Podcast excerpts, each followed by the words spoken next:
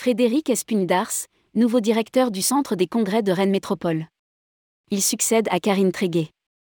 Le lundi 12 septembre 2022, la SPL Destination Rennes a accueilli son nouveau directeur du couvent des Jacobins et du bureau des congrès.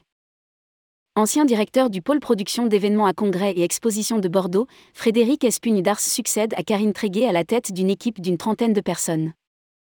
Rédigé par Céline Imri le lundi 26 septembre 2022.